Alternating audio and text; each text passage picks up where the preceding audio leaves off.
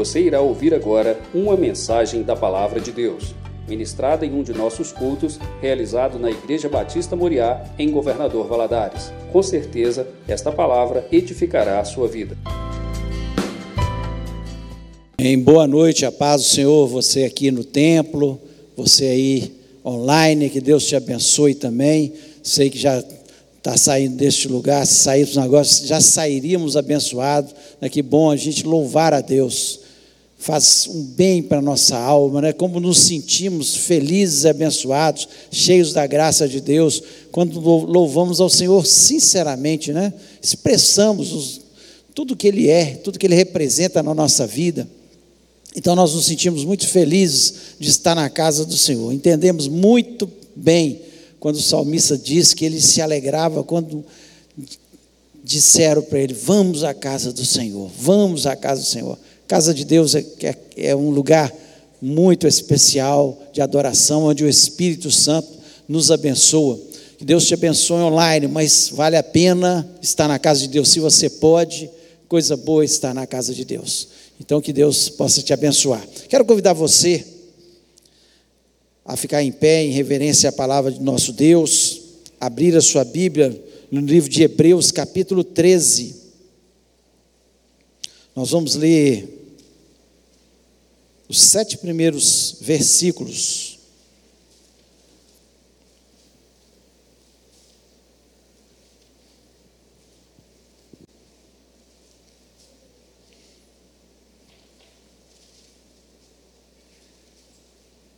Diz o seguinte: seja constante o amor fraternal.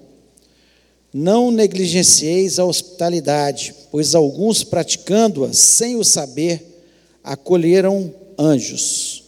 Lembrai-vos dos encarcerados, como se presos com eles, do que sofrem maus tratos, como se com efeito vós mesmos em pessoa fossem os maltratados Dignos de honra entre todos seja o matrimônio, bem como o leito sem mácula, porque Deus julgará os impuros e adúlteros.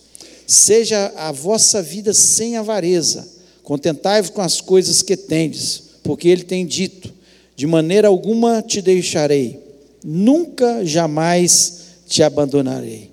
Assim afirmemos confiadamente: o Senhor é o meu auxílio não temerei que me poderá fazer o homem. Lembrai-vos dos vossos pastores, os quais vos pregaram a palavra de Deus, e considerando atentamente o fim da, vossa, da sua vida, imitai a fé que tiveram. E para findar, o versículo 8 que diz: Jesus Cristo é o mesmo ontem, hoje, o mesmo e o será para sempre. Amém? Feche os olhos, vamos orar. Pai, nós louvamos, exaltamos o teu nome, te agradecemos porque nós temos essa certeza no nosso coração. Jesus Cristo é, é o mesmo. A tua palavra que foi escrita, Senhor, há quantos séculos atrás, ela vale para hoje, para os nossos dias. Senhor, nós temos a convicção, disso. Fala o nosso coração nessa noite. Ó Deus, Dá graça ao teu povo, inteligência para entender a tua palavra. E me dá graça, inteligência, sabedoria para expressar também a tua palavra. Me dá unção, Pai.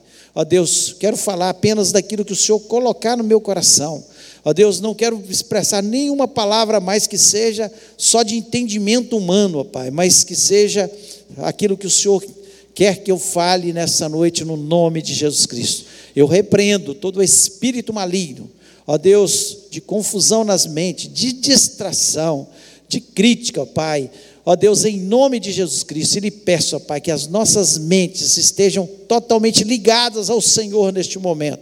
Ó Deus, e que o Senhor nos fale, pois nós precisamos sempre ouvir a tua voz, em nome de Jesus Cristo. Amém. Você pode se assentar?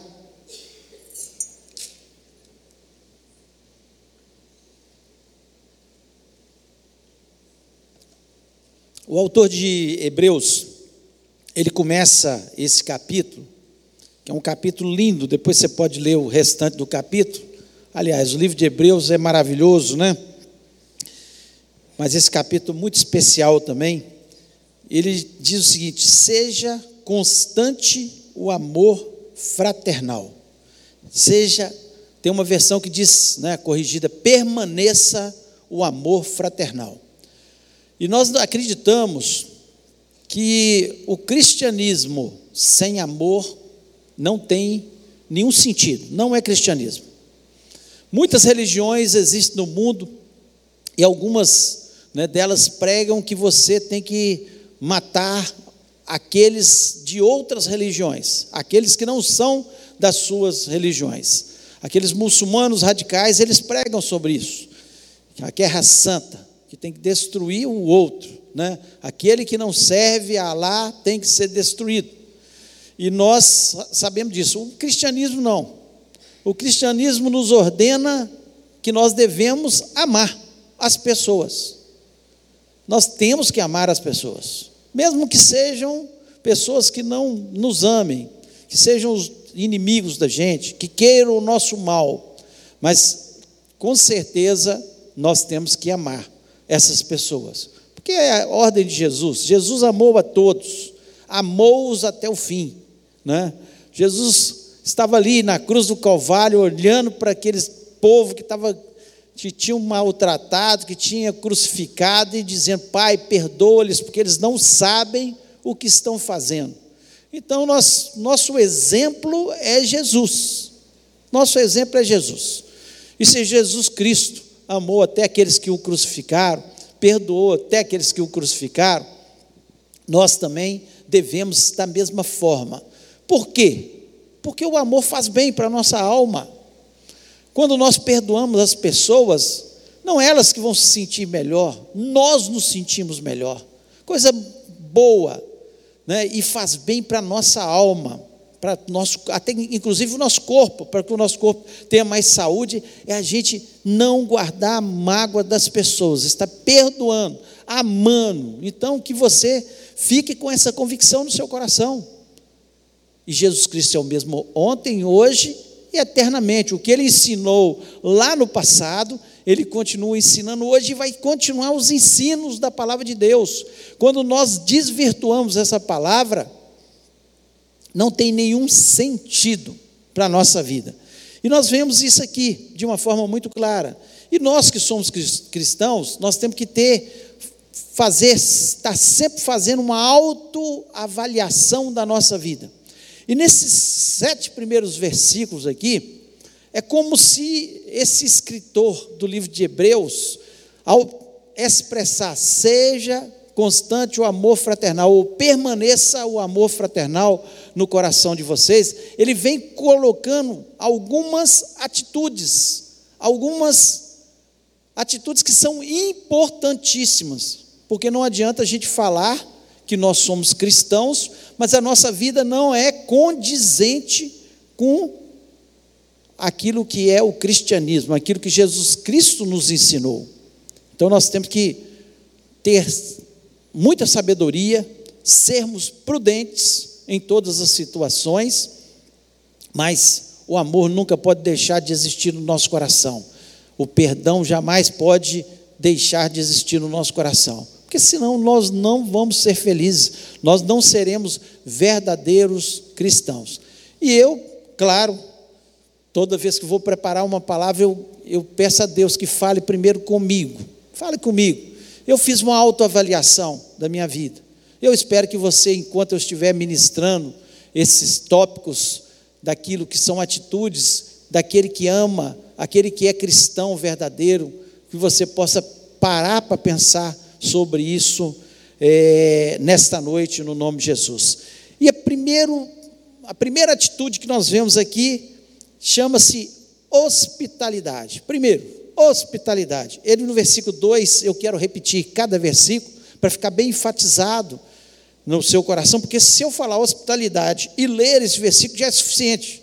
Eu não preciso falar mais nada, mas espero que você saia desse lugar pensando sobre isso. Diz o seguinte: não negligencieis a hospitalidade, pois alguns praticando-a sem o saber acolheram anjos acolheram anjos. Então, a hospitalidade, nós temos a convicção que é uma atitude é muito importante, naquela época principalmente. Hoje continua, e nós vamos ver sobre isso aí. Mas naquela época, as pessoas hospedavam, não tinham hotéis, pensões, as pessoas hospedavam na casa dos outros mesmo. Tinha que ir de uma cidade para outra, eles tinham que hospedar ou em tendas, né, que eles levavam. Por isso, Paulo foi um construtor de tendas, porque as pessoas viajavam e levavam as suas tendas ou tinham que hospedar na casa de alguém. Então, é, era essencial que houvesse essa hospitalidade. E nós vemos no Antigo Testamento é, por três, três pessoas que hospedaram anjos: Abraão, depois você pode conferir isso lá em Gênesis 18, 1. Nós não vamos estar é, lendo esses versículos, mas depois você olhe e pesquise lá. Abraão, lá em Gênesis 18, versículo 1. Gideão, em Juízes, capítulo 6, versículo 11. E Manoá, em Juízes 13, versículo 2. São pessoas que hospedaram, receberam anjos na sua casa e por isso foram abençoados. As palavras e os, aqueles anjos levaram bênção para a vida deles. Então, quando nós hospedamos, a hospitalidade tem, traz bênção para a nossa vida. E hospitalidade significa simplesmente fazer outras pessoas se sentirem confortáveis na nossa casa. Se você faz com que as pessoas se sintam confortáveis na sua casa, às vezes hospedando mesmo, às vezes partilhando uma refeição, às vezes, como nós temos algumas pessoas que têm núcleos de estudo bíblico na sua casa e que recebem essas pessoas e fazem com que elas se sintam confortáveis, felizes de estar naquele lugar. Às vezes, quando você recebe um vizinho ou um familiar que está, ou um irmão em Cristo que está com um problema, precisando de uma oração, e você recebe na sua casa e faz dali um local de culto, um local de oração, um local de abençoar as pessoas. Então nós, como cristãos, nós temos que pensar sobre isso. Como é que nós, nós falamos que amamos as pessoas, como é que nós recebemos essas pessoas nas nossas casas? Como é que nós recebemos uma pessoa que está precisando de uma oração? Como é que um vizinho? Hoje nós temos cada dia nos afastado mais das pessoas. O mundo está assim. Quanto maior a cidade, menos as pessoas se conhecem. Às vezes no mesmo prédio, moram no mesmo prédio e ninguém conhece. Conhece na reunião de condomínio para brigar. Os que vão. Alguns que não gostam de briga nem vão, por isso. Porque já sabe que vai dar confusão nas reuniões de condomínio. Mas, como nós recebemos as pessoas? Como você acolhe as pessoas? E aí agora eu vou a nossa casa chamada igreja, como nós temos acolhido as pessoas. E é, é uma autoavaliação que nós temos que fazer, como nós recebemos as pessoas. As pessoas se sentem felizes de estar neste lugar, se sentem confortáveis, elas são bem recebidas neste lugar, nessa igreja. Seja bem-vindo em nome de Jesus. Essa é a casa de Deus. Se você é filho de Deus, essa é a sua casa também em nome de Jesus Cristo. E nós que somos cristãos, nós temos que estar abraçando. Muitas vezes tem pessoas que não entendem quando a gente fala, ó, oh, fala uma frase com o seu irmão aí. Fala que dá um abraço no seu irmão. É uma forma de acolhimento. É uma forma de nós sabermos às vezes o nome de uma pessoa, nos tem uma integração para que aquela, aquela pessoa se sinta bem-vinda neste lugar, no nosso meio. Então, em nome de Jesus, que você faça com que as pessoas se sintam bem, se sintam à vontade, quando você receber na sua casa, que as pessoas se sintam felizes, porque você foi uma pessoa que trouxe palavras boas. Aqui não está querendo dizer, hoje é lógico, nós temos que ter muita prudência, porque não podemos receber todo mundo.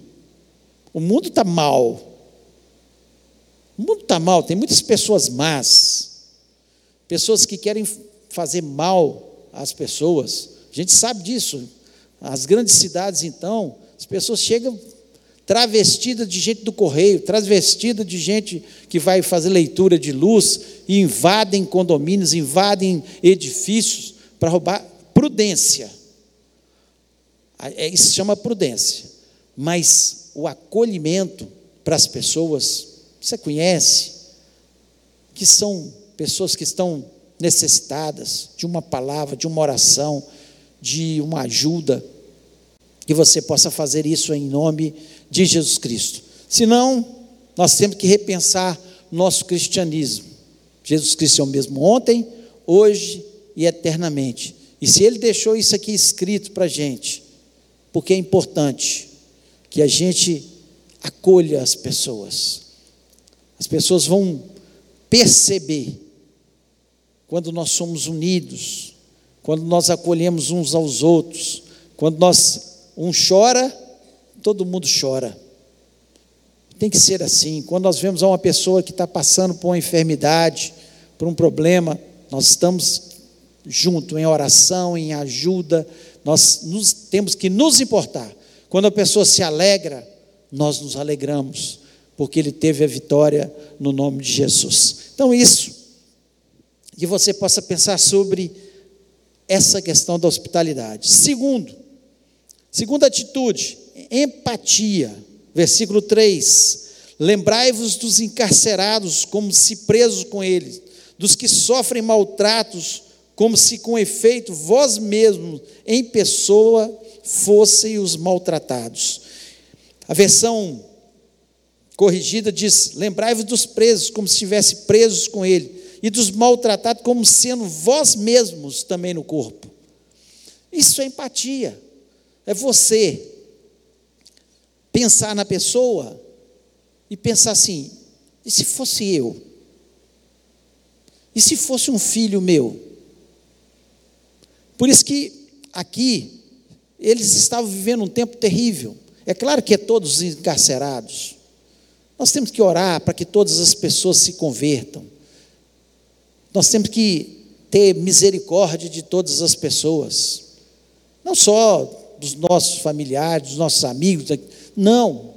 O mundo ele está vivendo um tempo de muita dificuldade, guerra, rumores de guerras, de maldade, todos os lugares a gente vê maldade no coração das pessoas, mas isso não pode, de forma nenhuma, fazer com que o nosso amor morra no nosso coração.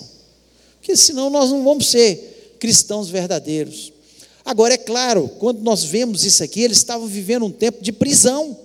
Muitos irmãos em Cristo foram presos.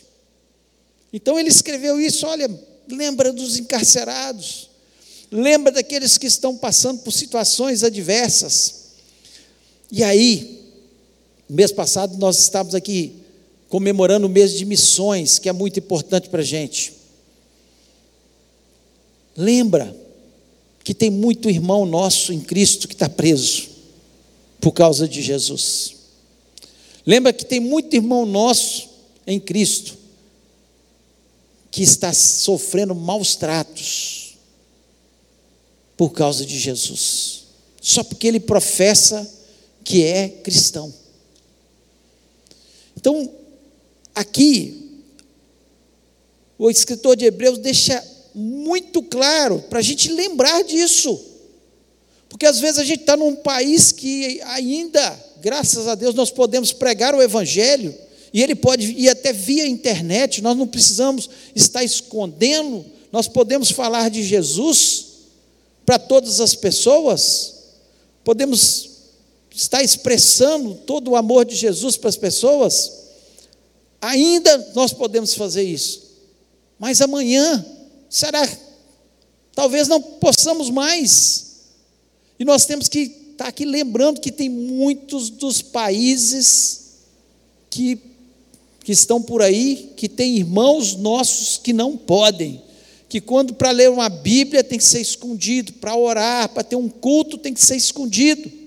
E muitos deles estão sendo presos, e muitos deles maltratados, e muitos deles agora, nesse momento, enquanto nós estamos aqui adorando a Deus, eles estão padecendo dificuldades, necessidades, por causa de Jesus. Então, se nós não tivermos essa empatia no nosso coração, como eu tenho feito? Eu tenho contribuído com missões, eu tenho orado por missões, eu tenho orado por essas pessoas que estão passando por essas dificuldades. Muito lindo a gente ver o vídeo dos nossos jovens indo lá na casa das meninas, meninos, crianças que estão padecendo, sofrendo, foram abandonados por pai, maltratados, alguns deles estuprados por pais, por tios, por pessoas. E ir lá, tirar um dia que poderiam estar num clube divertindo, mas estavam lá, levando, presenteando, levando fraldas. Isso é, isso é empatia, porque poderia ser eu ou você que passássemos por uma situação dessa. Então nós temos, como cristão, pensar naqueles que foram maltratados. Talvez longe, mas também perto. Tem pessoas que estão sendo maltratadas aqui. E nós devemos orar pelos nossos irmãos, importar com os nossos irmãos, em nome de Jesus. Terceiro, terceira atitude, fidelidade. Fidelidade. É impossível ser cristão sem fidelidade. Versículo 4 diz: Digo de honra entre todos seja o matrimônio, bem como leito sem mácula, porque Deus julgará os impuros e adúlteros. Impuros e adúlteros. Então ele está falando aqui para o casado, né? no caso, quando ele é infiel, seja esposa, esposa. Quando ele é infiel, chamado de adúltero. Mas também está falando para os solteiros, que está dizendo aqui de forma muito. Deus julgará os impuros. Ou seja, o leito sem mácula é o quê? É o único leito sem mácula. Um casal, homem e mulher, que usufrui do mesmo leito. O resto, tudo é impureza homem com homem, mulher com mulher, é, sexo antes do casamento, bestialismo, tudo, sexo com animais, tudo a Bíblia condena. A Bíblia condena, não somos nós que condenamos, nós apenas expressamos aquilo que está escrito na palavra de Deus. Então, sem fidelidade, falar que é cristão não é. De forma nenhuma. Fidelidade, ela é essencial. Deus é fiel. E Ele só ama de verdade. Ele ama a todos, mas Ele ama de verdade. Quem é chamado filho dele são os fiéis, os que obedecem a Sua palavra, os que realmente entendem que é importante a gente viver uma vida de pureza, uma vida na presença de Deus. Nós gostamos de mensagens que falam sobre a nossa prosperidade, sobre a nossa bênção, a nossa vitória. Nós estamos vendo aqui falando sobre maltratados, encarcerados, infiéis, né? adúlteros, pessoas impuras na sua sexualidade. Não, muitas vezes dói, mas essas mensagens, elas são imprescindíveis. Porque Jesus Cristo, ele falou de forma muito clara, que, que é o Evangelho? É arrependimento dos nossos pecados para salvação. Se nós não pregarmos e as pessoas não se arrependerem dos seus pecados, O caminho, elas estão achando que por frequentar uma igreja apenas vão ser salvas, não serão. É um caminho de morte. O caminho pecaminoso é de morte. O caminho que nos leva a ter paz com Deus, paz com os homens, certeza de salvação em Cristo Jesus, é o caminho da obediência, da fidelidade. E nós precisamos falar para todos que queiram ouvir que a palavra nós queremos servir a Deus de todo o nosso coração, com todas as nossas forças, obedecer ao Senhor, mesmo que seja abrindo mão de tantos prazeres que o mundo oferece, mas que nos levam apenas à morte. Em nome de Jesus, que você possa ser fiel por toda a sua vida, em nome de Jesus. Quarta atitude, contentamento. Contentamento. Contentamento. Olha o que diz o versículo 5. Seja a vossa vida sem avareza, contentai-vos com as coisas que tendes, porque ele tem dito: de maneira alguma te deixarei, nunca jamais te abandonarei. Seja a sua vida sem avareza. Pergunta: você está satisfeito com o que tem? Ou você vive insatisfeito, ao ponto de ser ou avarento, ou não ter fé, porque você sempre está desconfiado que vai te faltar lá na frente, ou muitas vezes passar em cima das pessoas para adquirir sempre mais, mais e mais. Viver com contentamento é uma atitude cristã, porque o que, que eu tenho convicção na minha vida? Que nunca Deus vai me deixar nem vai me abandonar. Segundo, minha pátria não é aqui, minha pátria é os céus. Então eu não vou levar nada daqui. Nada. Então não adianta eu ficar com avareza, vivendo uma vida miserável, eu ficar só juntando tesouros na terra e não ajuntar tesouros no céu. Por isso que Jesus Cristo falou: olha, ajunta tesouros no céu. Lá o ladrão não rouba, nem a traça vai consumir, nem nada seu vai enferrujar. Lá não. Então, viver com contentamento é um treinamento que nós vamos fazendo continuamente, quebrando primeiro a ansiedade sobre o que comeremos, que né, beberemos, com que nos vestiremos, porque eu sei que o meu Pai se preocupa comigo e Ele vai suprir as minhas necessidades, que Ele jamais me deixará, jamais me desamparará. Então eu, eu vou me treinando ao longo da minha vida, né, sobre as questões que a palavra de Deus nos diz, trabalhando honestamente, porque a palavra de Deus nos diz isso também o apóstolo Paulo chega a dizer, lá em Tessalonicenses, aquele que não trabalha, não coma. Porque também tem gente que quer que, uma, achando que o maná vai cair do céu, igual lá no deserto, durante 40 anos. Não é assim. Deus abençoa.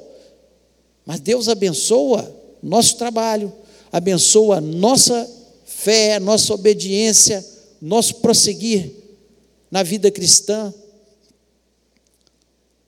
Então nós temos que entender: se eu tenho paz no meu coração, se eu tenho esse Deus que me sustenta, se eu sou fiel nos meus dízimos e ofertas, se eu né, é, é, tenho essa convicção, estou tranquilo.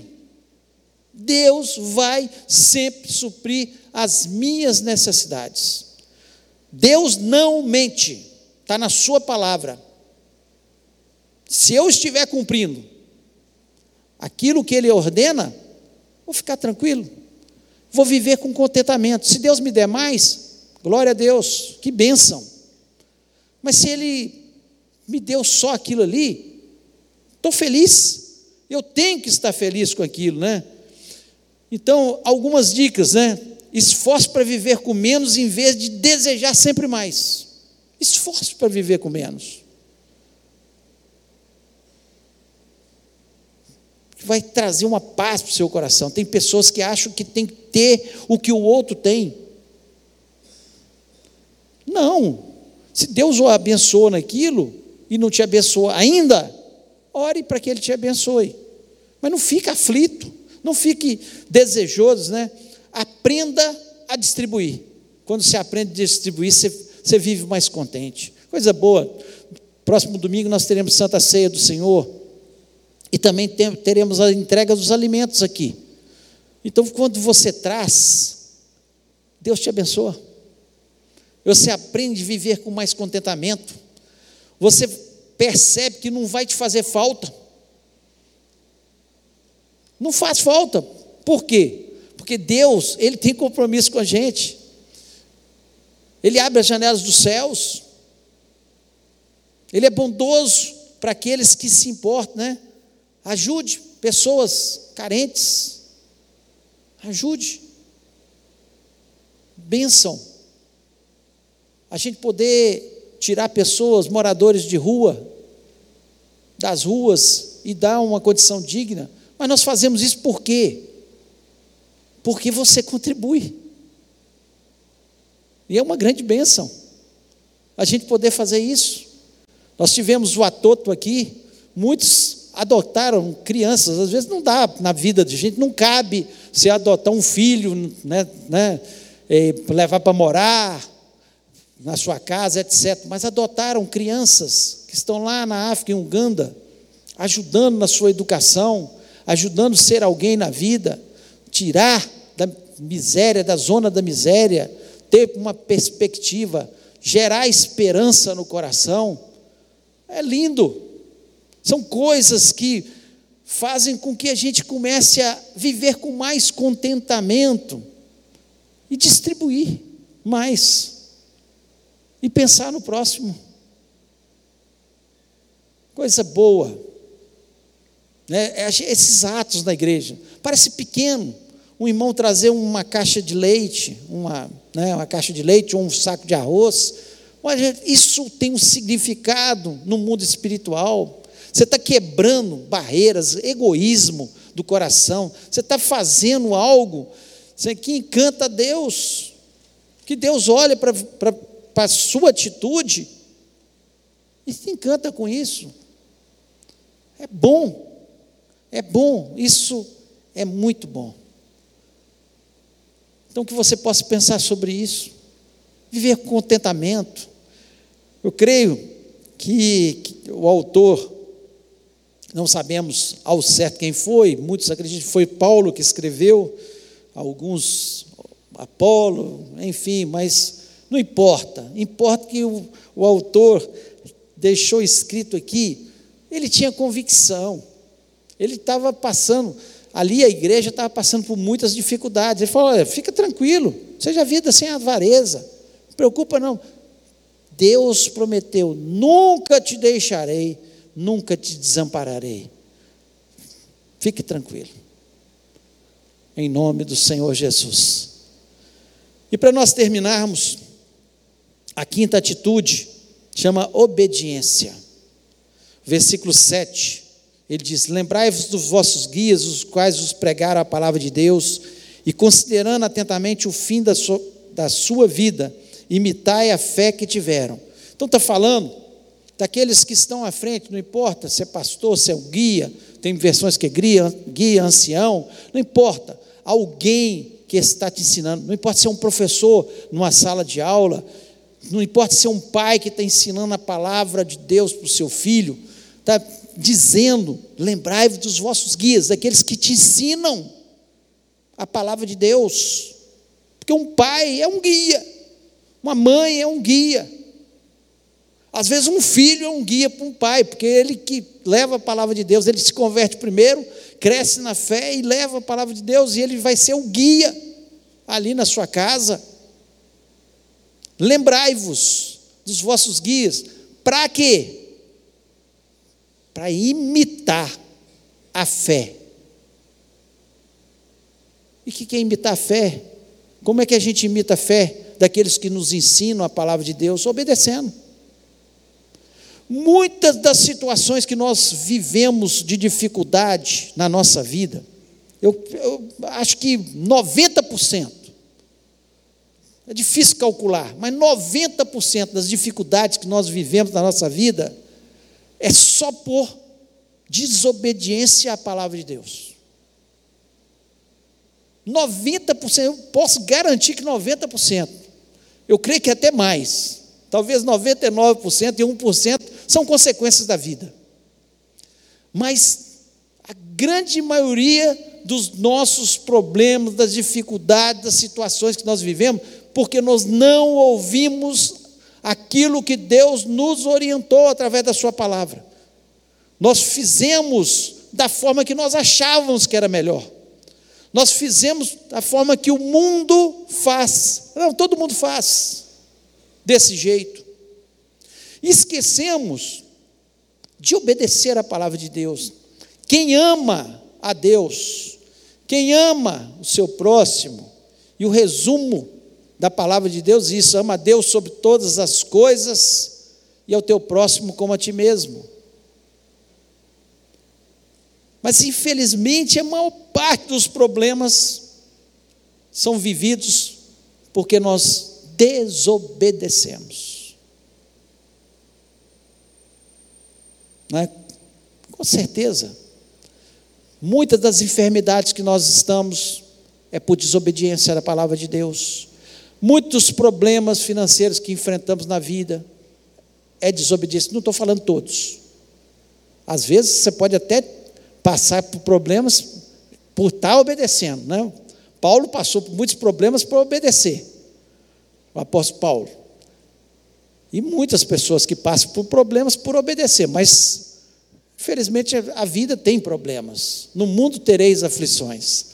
Mas a grande parte daquilo que nós vivemos de problemas é por desobediência à palavra de Deus.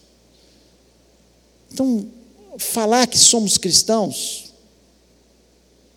e não obedecemos à palavra de Deus? Que cristianismo? Não é cristianismo. Tem pessoas que eles, eles criam o seu próprio evangelho. Salmo 91. Aquele que habita no esconderijo do Altíssimo, a sombra do Senhor. Nós citamos aqui nessa noite. A sombra do Onipotente descansará. Opa! descansará. Mas ele esquece que para descansar, a sombra do Altíssimo tem que abrigar nas asas do Altíssimo. Ele quer viver no mundo, vivendo como uma pessoa mundana, pecando e achando que está debaixo das asas do Altíssimo. Não vai descansar? Vai ser guardado da seta? Não. Mil cairão de um lado, dez mil do outro, e ele não será atingido? Não, porque tem que estar debaixo da sombra do Altíssimo. Começa pelo, pelas bênçãos, e esquece que as bênçãos são fruto da nossa obediência. Quando Deus foi mandar falar dos mandamentos, aquilo que o povo devia seguir. Ele colocou grupos para falar sobre as maldições que viriam e as bênçãos que viriam sobre a obediência. Quando eu obedeço, isso, isso, isso, as bênçãos virão sobre ti, elas te alcançarão. Mas se você desobedecer, as maldições virão sobre você. Então, a obediência. Eu só provo que eu amo a Deus de verdade, que eu sou um cristão verdadeiro, genuíno, quando eu obedeço. Sem obediência, não é cristão. Cristão é imitador. Como aqui o texto nos diz, né? Imitai os vossos guias, porque os guias estão falando e deveriam viver aquilo que estão falando. Também não adianta o guia ensinar e não viver. É a vida. Fala mais alto do que as palavras. O estilo que eu vivo, como eu vivo, vai falar mais alto do que as palavras. Então, que você possa pensar sobre isso. Obediência. Palavra difícil de viver, mas palavra que traz bênção e vitória sobre as nossas vidas. Nós saímos do Éden pela desobediência. Não coma daquele fruto. A desobediência. Nós perdemos a bênção da vida eterna. E através da obediência, nós ganhamos de novo a bênção da vida eterna. É maravilhoso pensar nisso. É só por causa de Jesus. Só Jesus Cristo faz isso e muda a nossa história. E como é bom obedecer. Vale a pena obedecer. Todas as vezes na minha vida que eu tentei ser mais esperto do que a palavra de Deus, me dei mal. Todas as vezes que eu me submeti, submeti à palavra de Deus, mesmo me custando, muitas vezes, alguma coisa, alguma perda que eu achei que era perda, me trouxe bênção, me trouxe vitória, me trouxe alegria, me trouxe paz, fez com que a minha vida fosse mudada, no nome de Jesus. Queria convidar você a ficar em pé, neste momento.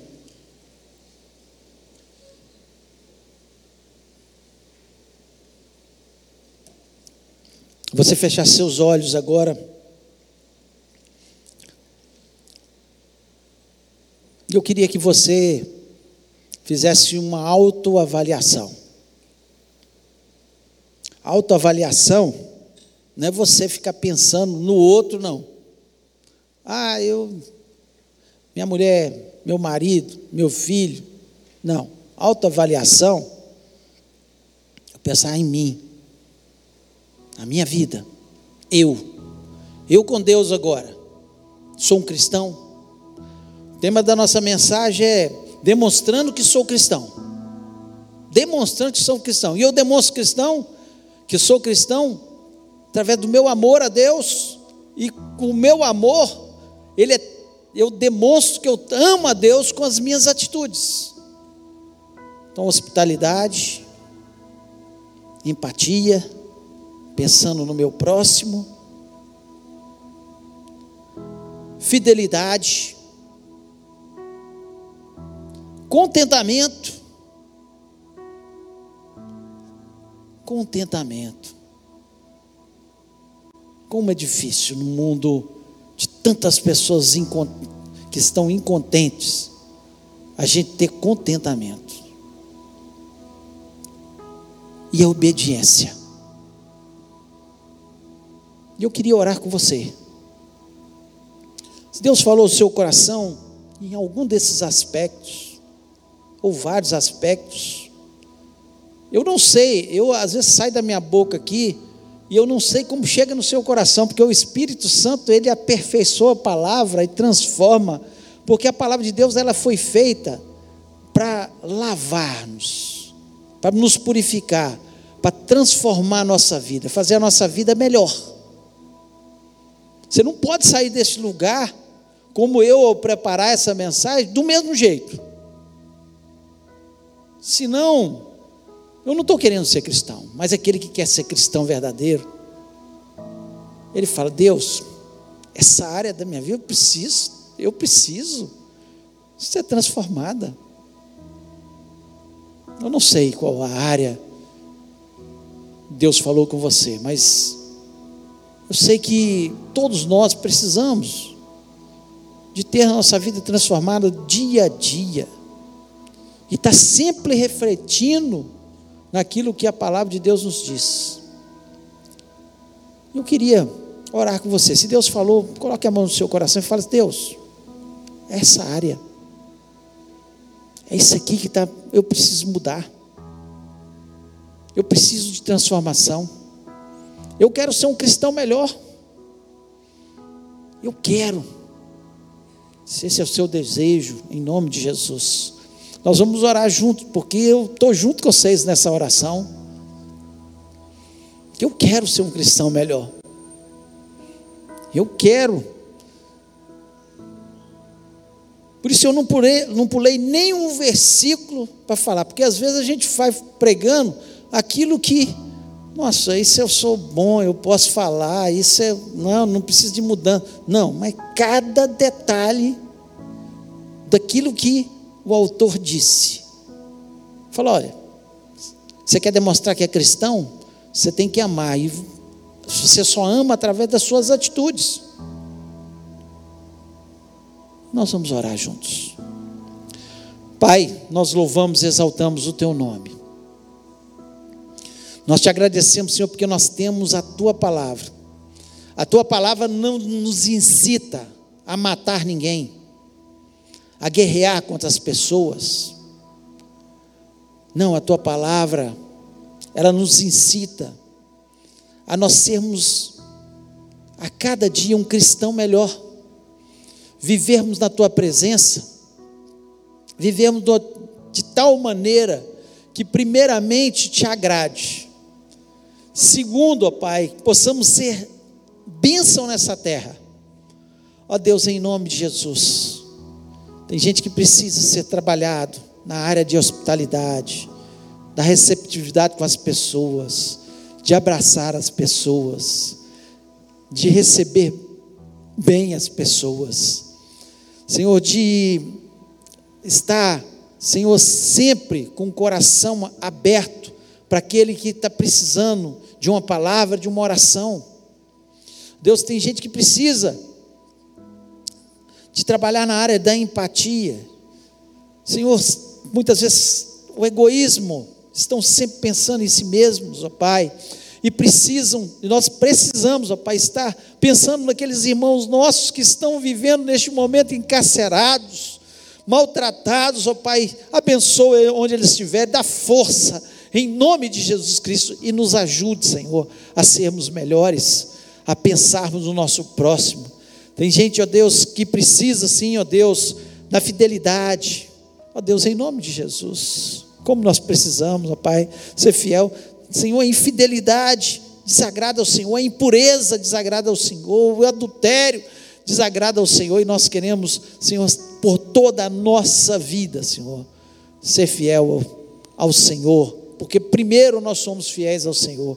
Nós não deixamos as impurezas entrar dentro do nosso coração, a pornografia entrar dentro do nosso coração, porque, Senhor, nós queremos ser fiéis primeiro ao Senhor.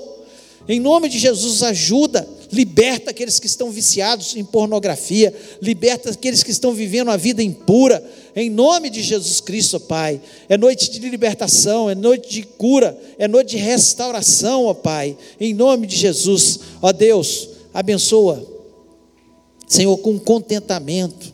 Deus, nos leva a pensar sempre, ó, a nossa pátria está chegando, não é esse lugar, ó Deus, possamos nos libertar da avareza, Senhor, do coração duro, ó Deus, de ficar pensando sempre, Senhor, em mais e mais e mais dinheiro, ó Deus, se o Senhor nos abençoar, amém, glória a Deus, mas se o Senhor não nos abençoar, nós estamos felizes, Senhor, com aquilo que o Senhor tem suprido e nos dado nessa terra, ó Pai, em nome de Jesus Cristo, ó Deus, mas acima de tudo, possamos ser obedientes.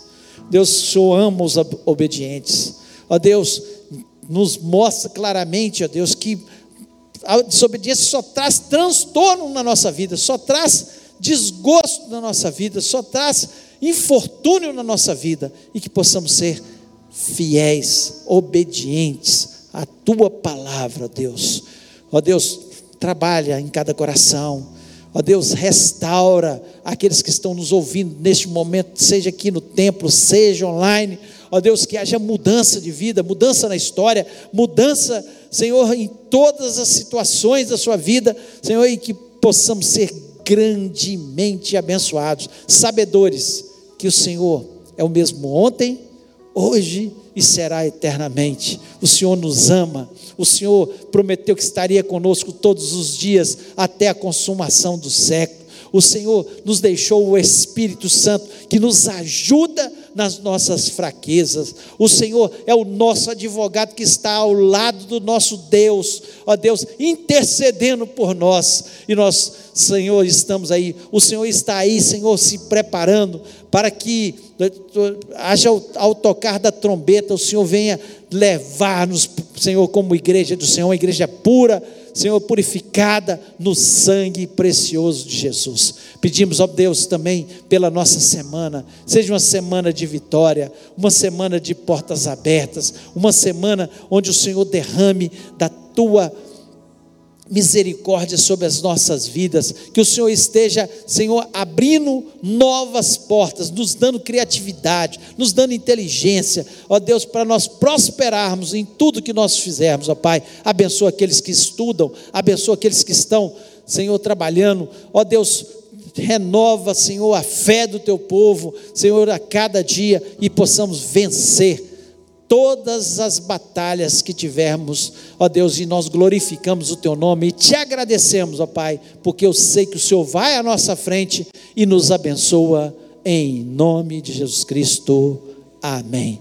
Que o amor de Deus, a graça de Jesus e a comunhão do Espírito Santo seja sobre a vida do Teu povo, hoje e para todos sempre. Amém.